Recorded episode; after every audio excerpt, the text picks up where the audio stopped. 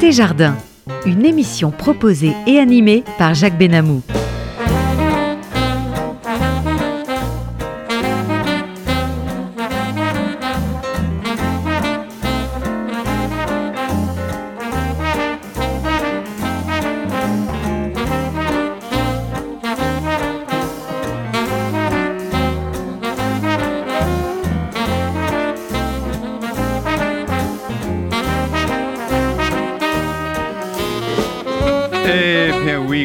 Côté Jardin, notre émission mensuelle avec en votre compagnie Jacques Benamou bien sûr et j'ai notre ingénieur du son, monsieur Daniel Tapia.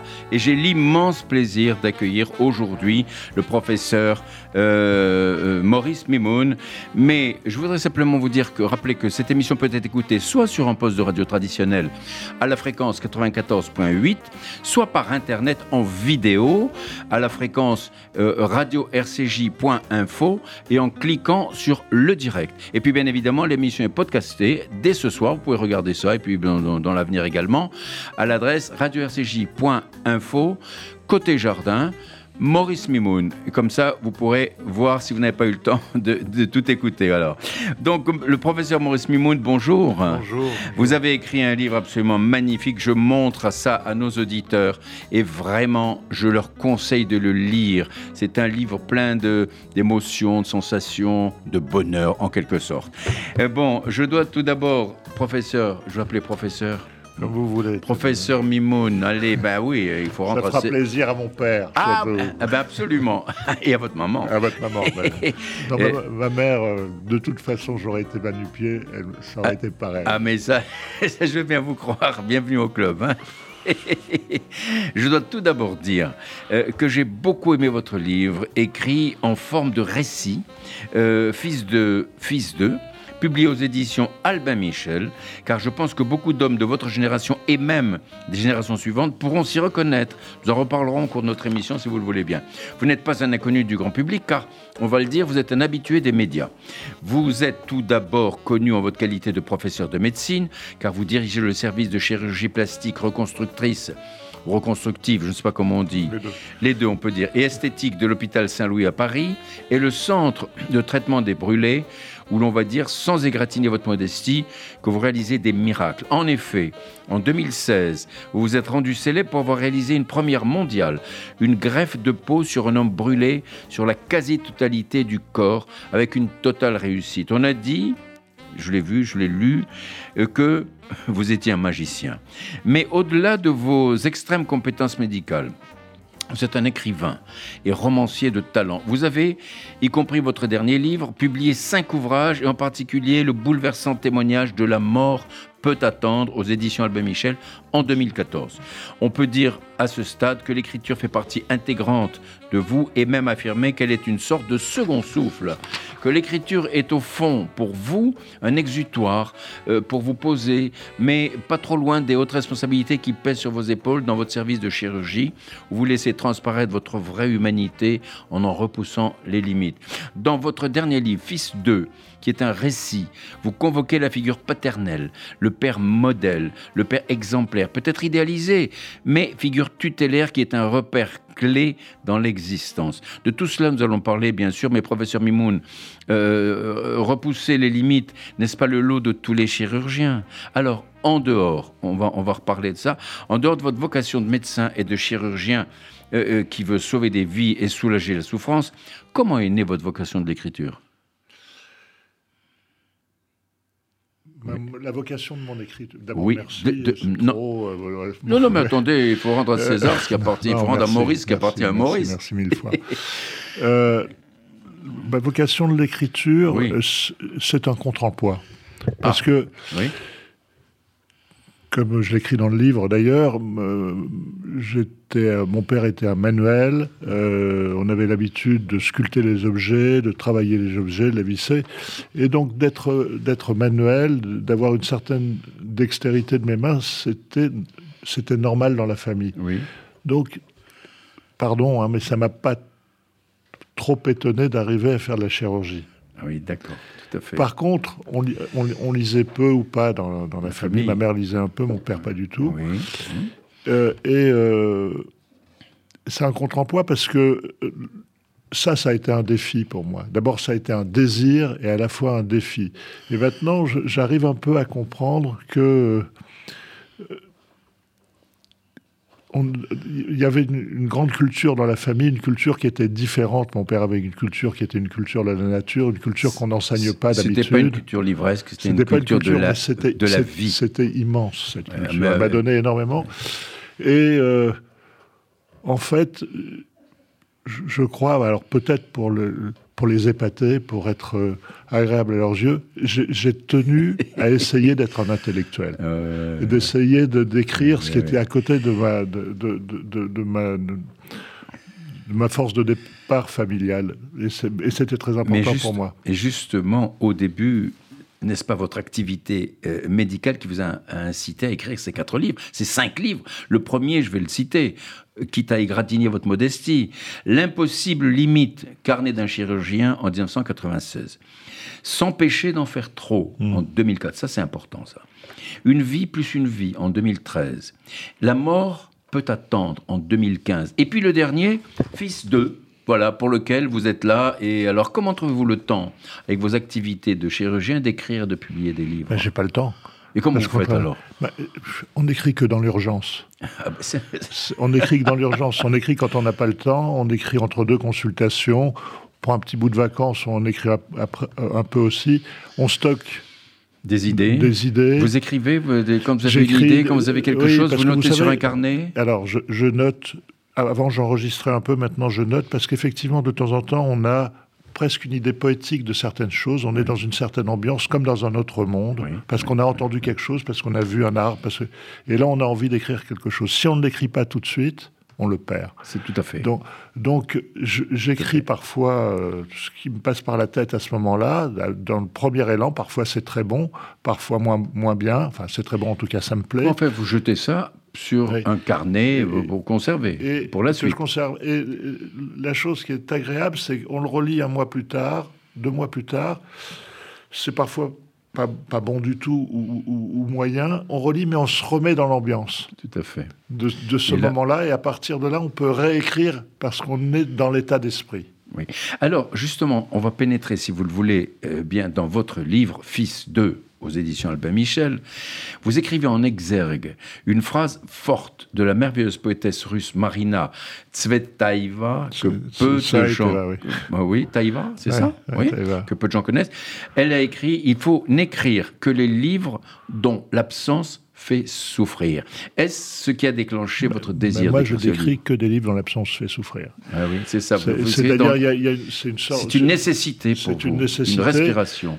Et Fils 2, pendant très longtemps, je ne voulais pas l'écrire. Et à un moment donné, il est apparu comme une nécessité. C'est comme ça. Et, euh, ça, permet d'adoucir la, souffrance, la souffrance de la perte de mon père. Et justement, justement euh, vous commencez par un très court chapitre intitulé L'impensable, vous racontez que votre livre, presque entièrement écrit, vous avez failli tout jeter à la poubelle. Pourquoi C'était la peur du vide après ou... Non, parce que si vous... Parce qu'il m'est arrivé quelque chose que je, que je ne... Mais vous pouvez dire. On peut tout dire ici. C'est la fin du livre. Je vais pas le. Alors, je laisse au lecteur le, lire, qui a fait que je me suis dit, dois-je écrire encore? Tout à fait. Et puis vous racontez votre jeunesse auprès de votre père parfait pour vous, n'est-ce pas? Oui, parfait. Oui. Eh ben, je m'excuse auprès des lecteurs. Mais c'est vrai. Comme je suis médecin et que je vois des gens qui souffrent souvent, et souvent psychologiquement, au moment où j'ai écrit cette phrase, j'ai un père parfait, je me suis inquiété de me dire, mais il y a quand même plein de gens qui ont, des pères qui sont absents. Pas aussi, c'est ça. Alors, et, ce livre, c'est un, livre sur mon père, mais c'est un livre sur les pères. Ça, j'y tiens beaucoup. Chacun va piocher quelque chose, et j'essaye d'expliquer dans ce livre pourquoi on s'en tire, même quand on a un père détestable, et, comment, et comment on fait. Tout à fait, mais justement, alors votre père, pour en revenir à lui, qu'est-ce qu'il faisait? Il était lui-même fils d'agriculteur, je crois. Il était fils d'agriculteur.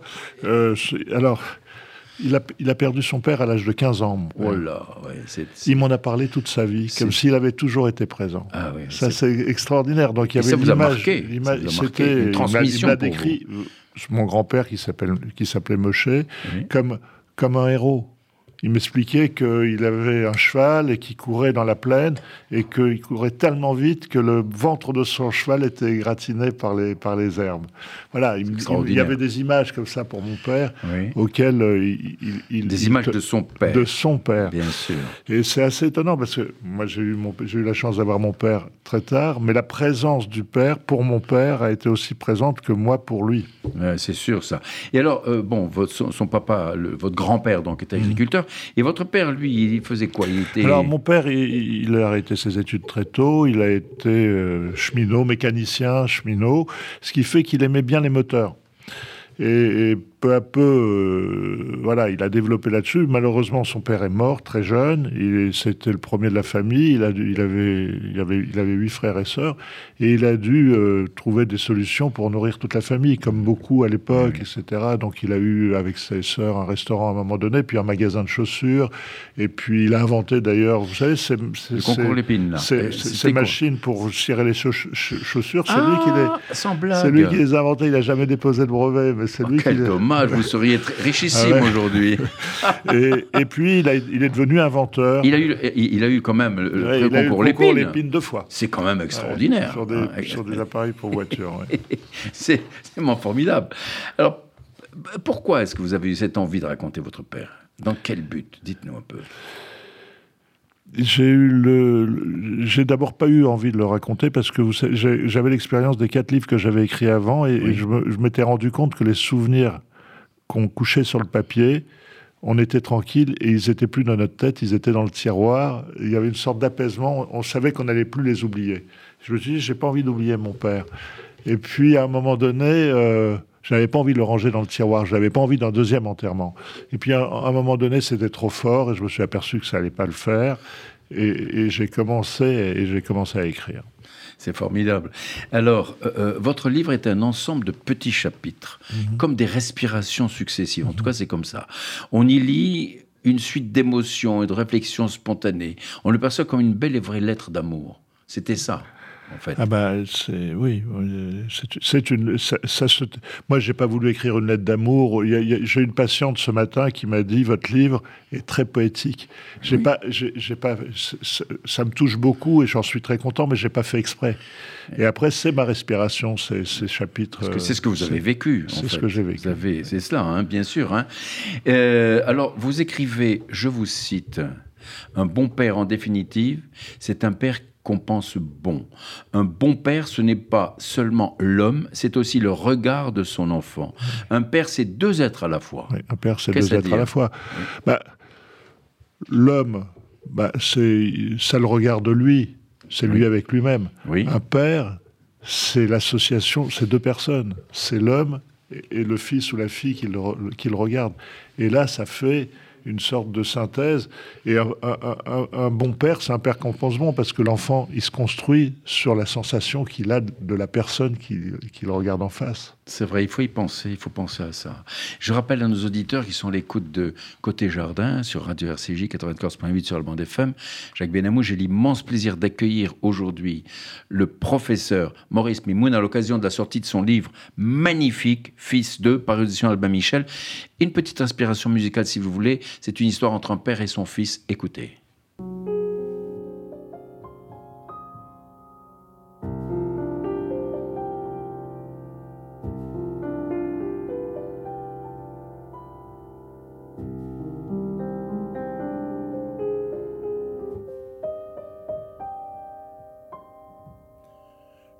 Que l'on jette dans l'eau vive d'un ruisseau et qui laisse derrière elle des milliers de ronds dans l'eau, comme un manège de lune avec ses chevaux d'étoiles, comme un anneau de Saturne, un ballon de carnaval, comme le chemin de ronde que font sans cesse les heures? Le voyage autour du monde ne tourne seul dans sa fleur. Tu fais tourner de ton nom tous les moulins de mon cœur. comme un écheveau de laine entre les mains d'un enfant les mots d'une rengaine pris dans les harpes du vent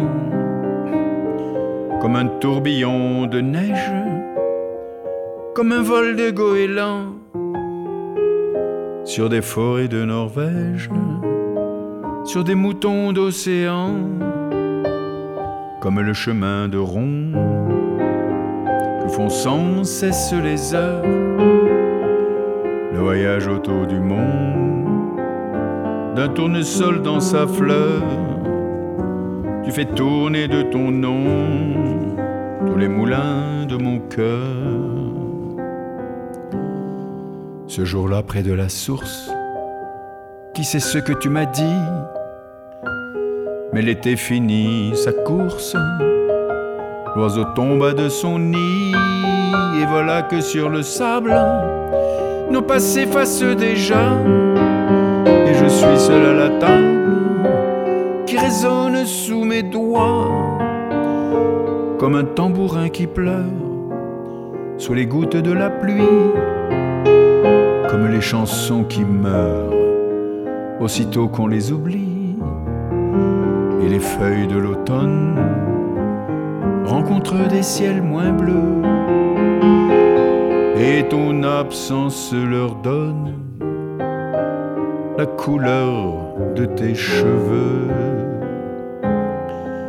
Une pierre que l'on jette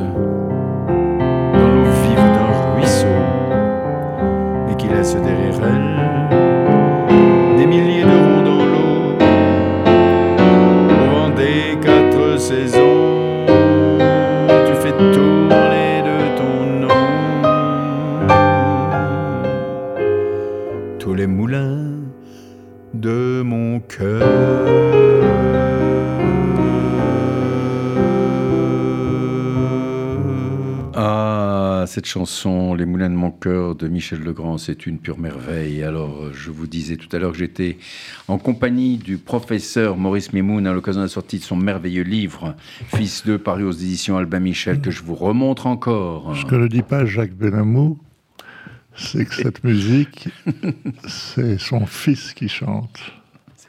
Et c'est vous, qui chantez, c'est votre fils qui joue. oui, mais c'est un secret, cher ami. Non, mais moi je lève, faut pas je éventer. lève le secret, c'est moi qui ai voulu. J'aurais pas dû vous le dire à ce moment-là. Ouais. Des, ronds dans, des ronds dans l'eau. Les ronds dans l'eau. Oui, C'est une onde. oui. Et l'onde, c'est, l'amour. Et l'onde ne disparaît jamais. C'est sûr. notre parole entre nous aujourd'hui, c'est le sens qu'on en donne, mais c'est aussi le vent des mots. Et, on change le monde par ce vent des mots. Chacun change le monde ainsi. Tout à Et fait. cette musique, elle est magnifique. Euh, C'est une musique merveilleuse de Michel Legrand, c'est c'est vraiment une pure merveille. Et puis c'est une histoire entre un père et son fils, un, peu, un petit peu Ah comme bah, vous, vous voyez oui. un peu. Professeur euh, Maurice Mimoun, alors vous écrivez également que l'on construit son père, et peu importe ce qu'il est vraiment. Ça, c'est son affaire, une affaire de lui avec lui-même. Un bon père, en définitive, est-ce un père que l'on pense bon? Oui, mon père, en définitive, c'est un père qu'on pense bon. Après, euh, chaque homme a sa phase cachée, sa phase ouverte. L'important, c'est que, pour l'enfant, c'est qu'il se puisse se construire sur quelque chose de positif. C'est beaucoup plus compliqué quand le père est, est médiocre et n'est pas là ou est détestable. J'écris dans le livre, et, et on, on peut, je veux le dire, c'est important, on se construit aussi Oui. Avec des pères comme ça. Mais est-ce qu'un enfant est capable de, de juger que son père est médiocre?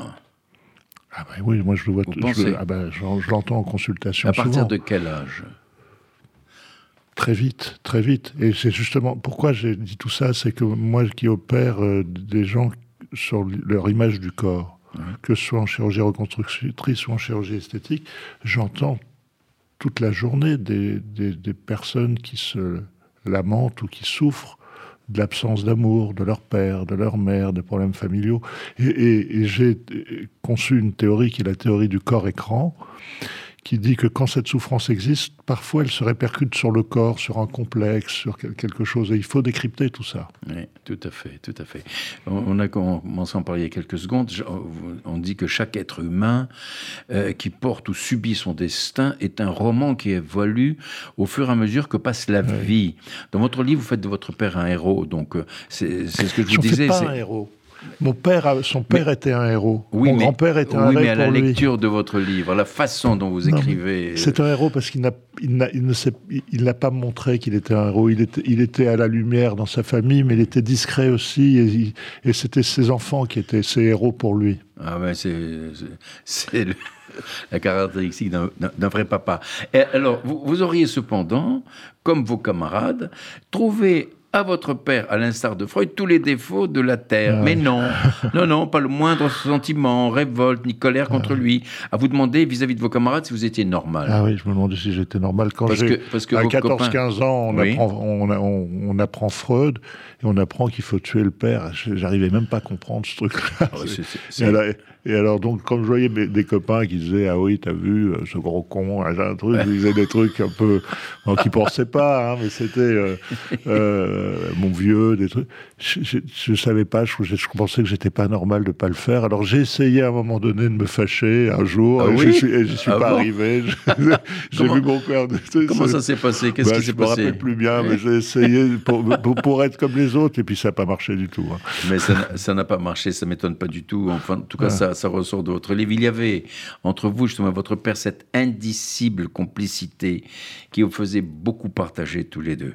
Il vous a même appris à pêcher, à aller à la pêche, ce qui est assez rare. Et aussi l'amour de travailler de ses mains. Il vous a appris la curiosité, comment marchent les choses, le don d'observation. C'est ça. oui, il connaissait la nature, donc il me regardait le poisson, le lézard. Et vous parlez, vous expliquez au fur et à ben, mesure tout ça. Oui, vous tu vois le poisson là, etc. Oui, tu le vois là, ici, regarde, ah, il est gros, tu sais, ou ce lézard attend, tu vas voir, il va revenir, ne bouge pas. Il regarde cette fleur, regarde. Donc, il, était très cultivé autrement. Eh et surtout, on, souvent en classe, on, est, on immobilise certains sens, la vue, l'odorat, euh, il faut ressentir les choses. Oui, tout à fait, tout à fait. Et lui, il les ressentait ah merveilleusement ah bien, et il bah vous a transmis ce, ce, don, en quelque sorte. Le, temps de l'observation. Cette, cette, émotion. Et, cette émotion-là, elle est très importante en médecine, parce que en médecine, vous avez un aspect technique, évidemment, euh, là, donc, donc euh, manuel dans mon métier, mais vous avez la consultation, il faut entendre l'autre. Et entendre l'autre, c'est l'écoute et l'écoute est, absolument essentielle et c'est difficile. Et ça s'apprend pas tellement. C'est simplement qu'il faut être attentif et, être sensible à l'autre. Et c'est ce don d'observation que m'ont fait, m'ont passé mes parents, quoi, qui, qui, sont très importants. Et le fait d'écrire a, également été très important parce que en écrivant, c'est très précis l'écriture, contrairement à, ah non, souvent on peut penser. C'est essentiellement précis, bien sûr. Ça m'a aussi beaucoup aidé parce que un patient que vous avez en face, c'est comme la lecture d'un roman. Vous arrivez, vous voyez que la couverture. Ah oui, c'est ça. Et vous, et vous, parlez avec lui, vous tournez les pages. Euh, c'est formidable. Et vous avez une idée de. Vous vous dites les pages que vous n'avez pas encore lues, elles vont être, sûrement être comme ça. Et puis parfois elles le sont. Et puis parfois elles ne le sont pas. Et donc, voilà, donc on fait un parallèle extraordinaire entre les deux. Et d'écrire, ça nous apprend beaucoup à écouter. C'est vrai, poser, poser les idées, poser les mots, les mots. Et puis il y a des mots qui blessent, il y a des mots qui tuent. La valeur des mots, c'est quand même très très important. Et puis, et puis dans ce métier que vous faites, s'il n'y a pas d'écoute, c'est très difficile. Extrêmement difficile. Si vous ne savez pas de quoi souffre le, ah ben, le, malade qui est en face de vous. Hein. On est toujours à côté. Si jamais, on surtout dans, dans, la spécialité que je fais, il faut vraiment entendre, ne pas imposer, se mettre dans, la, dans la, peau, c'est le cas de le dire, moi qui suis ben de la peau, ben dans la peau de l'autre, oui. ne pas juger, tout ça, il y a tout un travail. Ouais, c'est formidable. Alors, il y avait entre vous et votre papa un amour infini. On en parle depuis tout à l'heure, hein, mm. on n'a pas fini d'en parler. Et pourtant, vous écrivez. Mais j'accepte le mot infini. Oui, oui, oui, bien sûr. Bien sûr, mais je, l'appuie. Mais absolument, vous l'annexez. Et pourtant, vous écrivez que vous ne vous êtes jamais dit « je t'aime » avec votre père, et, vice-versa. Et pourquoi ça? Était-ce la pudeur ou bien Alors, l'amour tellement fort qu'il n'avait pas besoin de s'exprimer par des je t'aime? Alors, d'abord, il y avait sans doute la pudeur, sûrement la pudeur. Et puis parce que c'était pas la peine. C'était pas la peine. C'était. il y a- C'est il y tellement avait- évident. Il y avait une évidence. euh, je sais plus. J'aurais dit je t'aime. J'aurais dit je sais pourquoi? Ça me fait. Je ne vais pas parler de moi, mais j'ai mon petit-fils qui a 5 ans. J'ai un petit-fils qui a parler, 5 ans. Et je lui ai dit Tu sais, Aldo, je t'aime. Il me regarde comme ça, il me dit Mais je sais, mon papy Jacques. c'est un délice quand même. Mais là, c'est quand même formidable. Vous avez raison, il y a des, il y a des mots qui, qui ne sont pas utiles, euh, on n'a pas besoin, il y, a des, il y a des émotions surtout. hein. Alors, vous écrivez que votre père ne lisait pas de livres, mais qu'il lisait la nature. C'est ce qu'on avait commencé à, à- à dire tout à l'heure. Et, et co- comment ça se passait? Il connaissait vraiment la nature, il connaissait tous les arbres. la- Ah, oui, alors il ne le- connaissait pas comme un scientifique. Oui. Il le connaissait comme euh, plutôt un agriculteur Oui, ou, euh, oui. ou quelqu'un qui était au contact. Quoi. Donc il avait une sorte de. Je sais, sans doute son père lui avait. En, et ses amis lui, a- lui avaient dit aussi. Donc il savait aller pêcher, il savait regarder euh, ce- cette fleur, cet arbre, ce, ce chemin, poser des filets, enfin des, des tas de choses qui étaient. euh, de- Ça faisait partie de lui. C'était Oui, un homme ça. de la nature. Oui, Ouais. mais c'est c'est Et mais, extraordinaire. et- mais également des moteurs et de la mécanique, puisqu'il était mécanicien. Donc il y avait ces deux, il y avait ces deux éléments ensemble. Mais oui, c'est vraiment curieux. Alors, vous dites qu'il il ne lisait pas de livres. Il ne lisait pas de livres du je- tout. je Comment se fait-il ça? Je vous interromps. Oui, Le- j'en prie, j'en prie. euh, quand vous m'avez dit pourquoi vous avez voulu écrire, et que c'était- alors là, il me vient, vous me faites penser, Oui, il vient oui. quelque chose, c'est que mon père aimait écrire.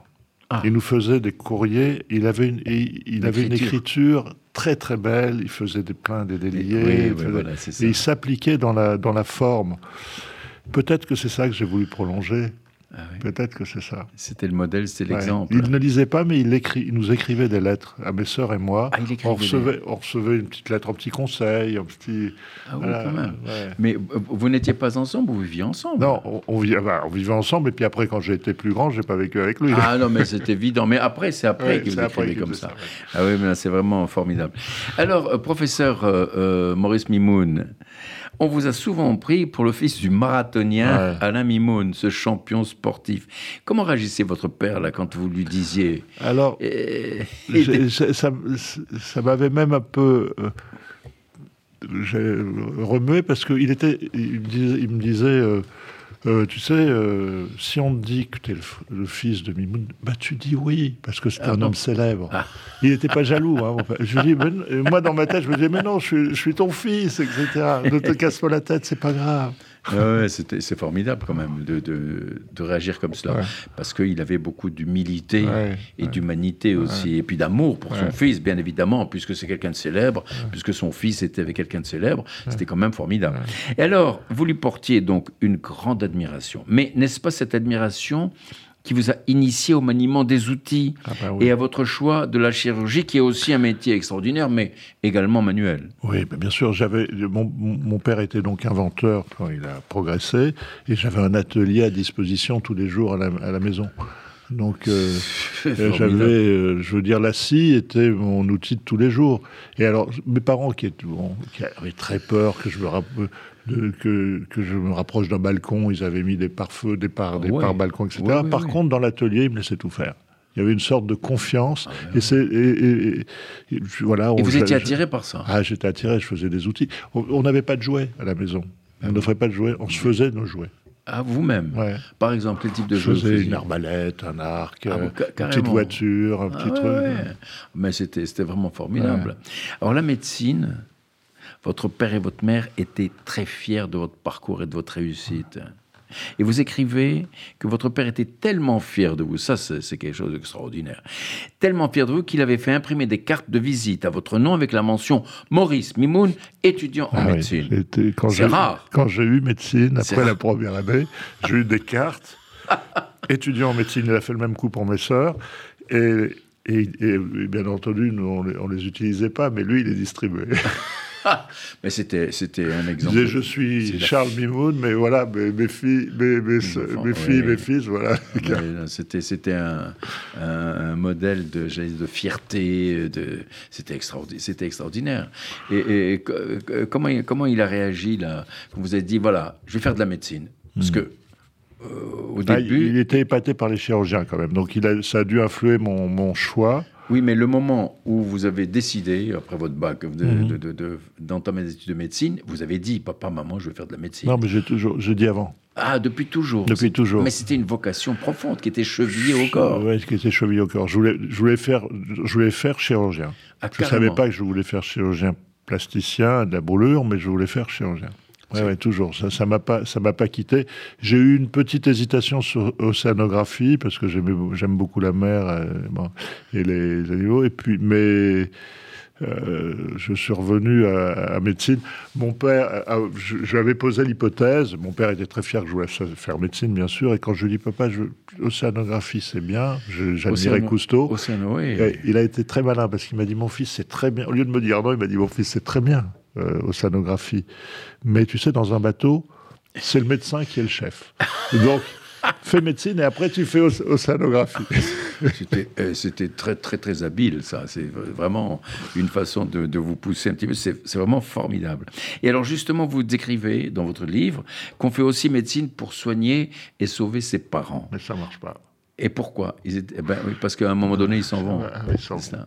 C'est cela, oui. Ouais, alors ça marche, je souhaite, ça marche. euh, oui, on fait comme. on- Enfin, dans, dans mon cas, ça, ça peut marcher. Mais le, il a jamais été, mon père n'a jamais été malade. Il est, mal- il est tombé malade un jour, et on n'a jamais su d'ailleurs très bien ce que c'était comme maladie. C'est une sorte de maladie auto-immune. Et puis il est mort, quoi. Voilà. Donc euh, c'est, la vie. il- avait 86 ans. D'accord. Mais enfin, quel que soit l'âge, hein, bien sûr. Chose. là. Et vous évoquez également dans votre livre, vous évoquez votre mère. Ouais. Et en lui disant, et je vous cite, hein, ne prends pas ça pour un affront, maman. N'imagine pas deux secondes que c'est parce que je t'aimais moins. C'est juste que j'ai besoin d'écrire sur mon père. Alors comment elle réagissait quand vous lui disiez ça? Ah non, ma mère ne l'a pas su parce que le livre. est- est- je- non, je mais, quand vous lui disiez ça à l'époque, elle réagissait quand même. Ah non, non. vous ne lui disiez pas ça. Non, je, ce livre devait paraître durant sa vie. Oui. Malheureusement, elle est décédée avant que ça n'apparaisse. C'est la première fois que je le dis, mais je le dis à la, à la radio. C'est pour ça qu'on écrit toujours le livre d'avant. Oui, Et donc, j'ai pas changé ces phrases. La- L'amour pour une mère, enfin pour moi, il y a une sorte d'évidence Oui, absolue. oui. On n'a même pas besoin de le dire. On, on lui dit, mais on n'a pas besoin de l'écrire. J'ai pas eu besoin de l'écrire. Pour mon père, j'ai eu besoin de l'écrire. Mais fils d'eux, j'insiste, Oui. c'est Fils de papa. C'est fils de Charles. Non, justement, c'est fils de Charles et c'est fils du Guette. Et Huguette aussi. Mais- euh, dans la religion, c'est fils d'eux, on, on met les deux noms. hein. Ah ouais, bah absolument. donc fils d'eux, c'est fils de ma mère aussi. Ah ben, j'ai écrit sur mon père et j'ai écrit dans ce livre à ma mère en lui disant Qu'est-ce que je veux dire? Je veux dire que tu étais parfaite tout le temps? Oui, c'est vrai, je sais. Bon, Mais vous lui disiez verbalement. Mais, mais elle le sait, elle le savait pas. Ah ben, elle le savait était- cœur. Mais de toute façon, elle, elle était forcément parfaite, votre maman. Alors, est-ce que vous imaginez dans l'avenir écrire un- également un autre livre sur votre maman? Pour l'instant, non, mais, mais j'en sais, sais rien. Mais ça viendra peut-être. Écoutez, viendra moi je ne sais pas comment vous, vous percevez la... C'est un ch- livre sur ma maman aussi, ce livre sur mon père. Oui. C'est surtout ça. Oui, oui. Bon, vous en parlez comme relativement peu. Peu, mais, mais intensément. Oui, ah, tout à fait. Tout à fait. Mais je ne sais pas comment vous, vous percevez la chose, mais quand on perd son père, on a un vide, comme moi je dis, comme des courants d'air dans le cœur.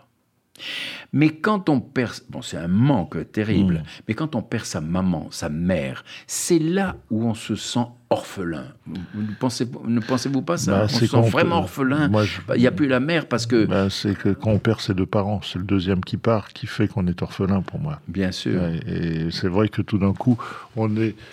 Il y a un truc, une chose de très mystérieuse, c'est-à-dire de se retourner derrière pour avoir ses racines, et tout d'un coup, euh, on, est, on, est, on a l'impression qu'on est lâché, Tout fait. n'est plus attaché à quelque chose, et que c'est. et oui. voilà, et eh oui, c'est ça qui est, qui est dur.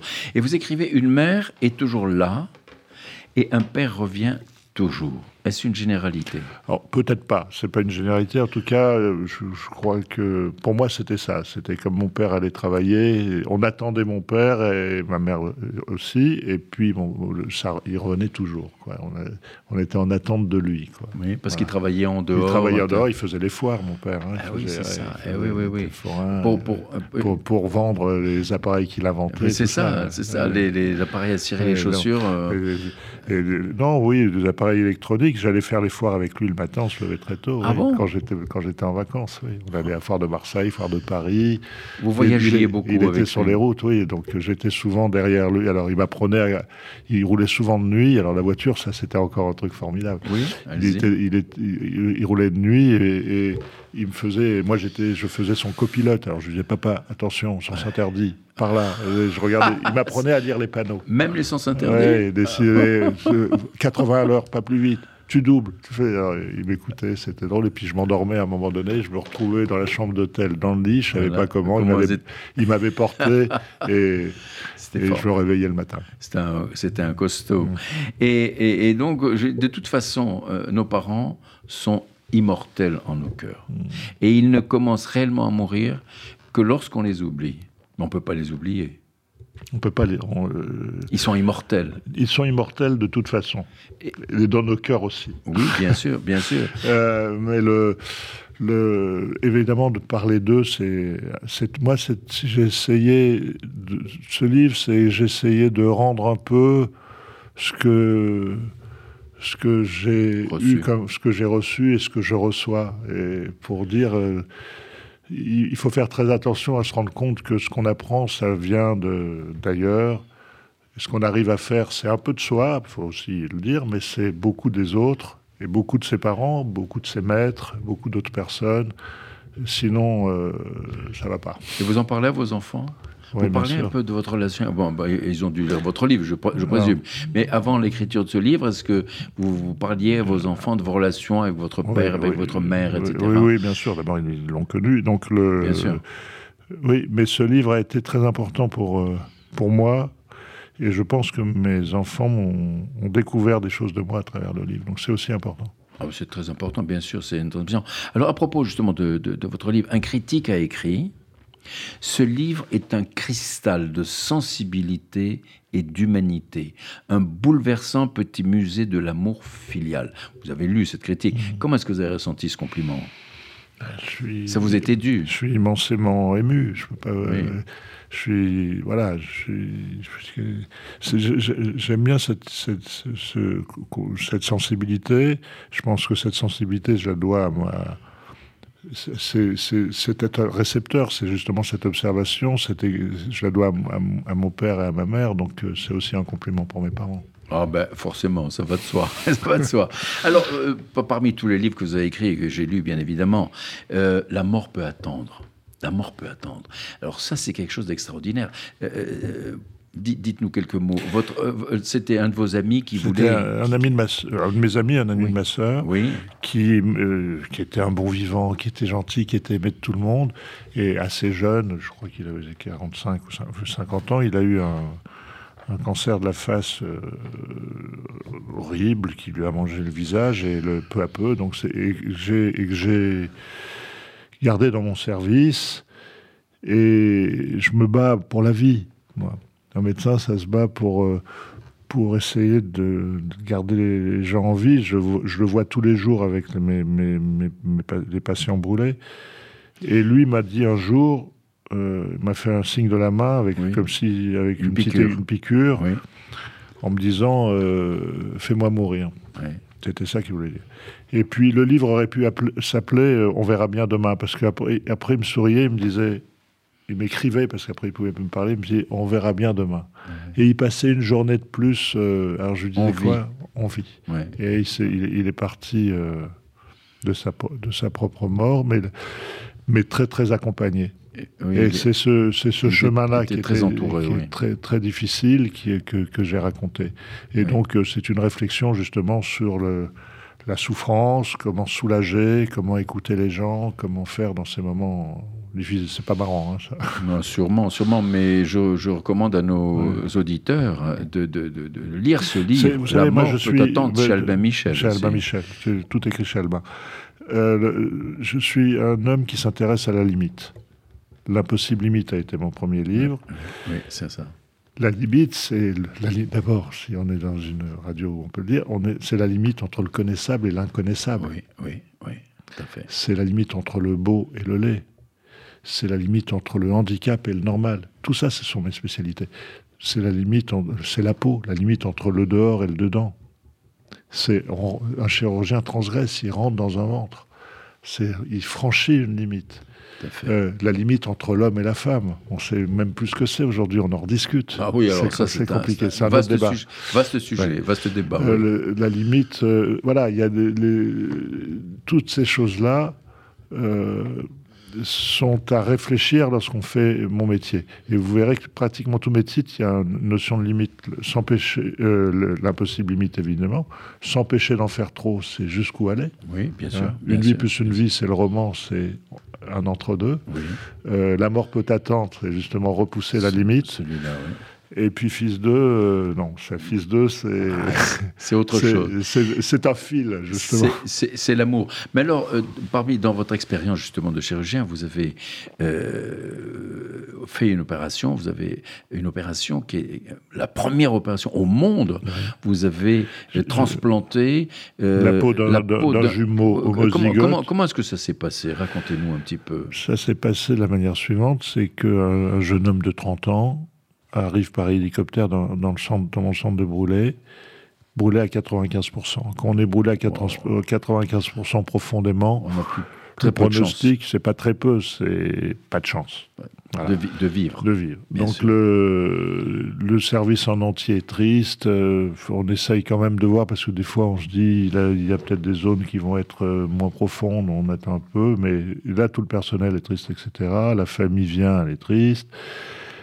Et puis on pense même d'arrêter les soins parce qu'il n'y avait, plus de- y avait plus de chance. Et puis le le, et puis un, des, un, un- non, un des anesthésistes, mon, euh, ma- ma- le réanimateur m'appelle et me dit, tu sais Maurice, euh, euh, Mourad, euh, bah, le, il a un frère jumeau homozygote. Alors, Ça veut dire quoi? ça veut dire qu'il a un frère jumeau, mais un jumeau homozygote, ça veut dire que c'est la même peau. Génétiquement, il a même. C'est-à-dire que je, si je prends, lorsqu'on prend la peau de quelqu'un, on la met sur quelqu'un d'autre, elle tient trois semaines, elle est rejetée, même si c'est un frère et sœur. D'accord. Mais quand on est jumeau homozygote, non. Donc ça, ça n'avait pas été fait sur les 95%. Et, et, euh, et le jumeau voulait donner sa peau. Or, c'était pas, c'était pas interdit par la loi, mais il y avait un vide juridique, on savait pas si on pouvait le faire. Donc tout s'est déclenché. Et là, la France a bien joué parce que on a même eu les autorisations. On dit que les choses ne tournent pas, mais là, ça, euh, parfois, mais c'est pas, c'est pas vrai. La preuve, c'est que là, ça a tourné. Euh, et, euh, et donc, j'ai prélevé trois fois la peau de son frère. Sur tout le corps? Sur, alors, sur le crâne, alors, on peut Le prélever sur le crâne parce Ah que au- au-dessus des cheveux, les cheveux repoussent sur le crâne et on Oui. prend la peau. Donc, il n'y a aucune marque. Sur son dos et sur les, et sur les cuisses. En trois fois. Et avec ces trois fois par des procédés techniques de, de greffe enfilée, Oui, enfin, c'est un sûr. peu plus complexe. J'ai pu recouvrir, c'est-à-dire euh, mettre, euh, recouvrir le- le- de la peau de son jumeau. euh, Franck, euh, Eric était, Franck était le brûlé, Eric était le jumeau. J'ai recouvert Franck de la peau d'Eric. Et actuellement, Eric vit, a eu, un- un- Franck vit, a eu un enfant. C'est extraordinaire. Euh, je les revois, ils sont de la famille pour moi C'est et pour eux. Et euh, il est recouvert de la peau de son frère. Mais- et alors, la peau de son frère a repoussé, bien sûr, de façon Oui, normale. parce On- qu'on prend des couches très fines. C'est ça, mais ça a se voit pas du tout. Ça se Si, voit si, pas si, après sur, alors, sur le donneur. C'était ça que j'ai discuté avec lui. C'est ce sujet dont j'ai discuté avant, mais ça se voit très peu sur le donneur, mais ça se voit un peu. C'est quand même un, un sacrifice. Là, ça- chez lui, ça se voit presque pas. Mais enfin, le frère a sauvé la vie de son Il frère. pouvait pas- C'est- il serait- c'est- il C'est serait- quand même Il extraordinaire. serait hein. mort s'il ne l'avait pas fait. C'est- J'ai sauvé- c'est- on a sauvé la vie des deux, en fait, en C'est faisant fan- ça. c'est fantastique, c'est vraiment fantastique. Alors, on arrive malheureusement au terme de notre émission. Alors, Mm. vous avez de votre père des souvenirs à foison. Votre livre en est la preuve. Et il nous faudrait consacrer une autre émission pour en parler. on- hein. Mais si vous y pensez, quel est le souvenir le plus marquant que vous gardez Vous pensez à papa et vous dites, Voilà, La première, la première émotion, le premier souvenir qui vous vient à l'esprit, c'est quoi Dites-nous un petit peu. J'en ai mille. C'est un recueil, c'est un recueil de photos. Ah, si je dois dire un truc, mais vous me le faites dire parce que je n'aime pas caractériser par une seule non, c'est son, je le vois, son regard ému et son et son rire. Oui, oui. C'est ça mon souvenir. Ça, c'est vous, vous, voyez ça comme ça. Et, il riait, il, se riait souvent. Oui. Il, riait et il avait des yeux, il avait des yeux formidables. Il nous regardait. Euh, c'est ces yeux-là qui, qui nous manquent aujourd'hui. C'est ce regard-là. Ah là là, ce regard-là. Mais ce regard-là, vous l'avez gardé, eh vous l'avez en vous, vous le portez, et en plus vous le transmettez à vos enfants. J'espère. Et à vos petits-enfants aussi, probablement. J'espère. Écoutez, ce sera le mot de la fin. Professeur Maurice Mimoun, merci beaucoup d'être venu. Je rappelle à nos auditeurs qu'ils sont à l'écoute de Côté Jardin, que j'ai l'immense plaisir d'accueillir Maurice Mimoun, le professeur, à l'occasion de la, la parution de son livre Fils 2 Fils 2, paru aux éditions Albin Michel. Je vous recommande vraiment, vraiment d'acheter ce livre et de le lire. Voilà, je vous remercie beaucoup. Je voudrais remercier notre ingénieur du son également, Monsieur Daniel Tapia. Merci beaucoup. Qui est réalisateur. Et puis je vous dis à bientôt. Merci beaucoup. Au revoir. Jacques Benamou. Au revoir, avec plaisir.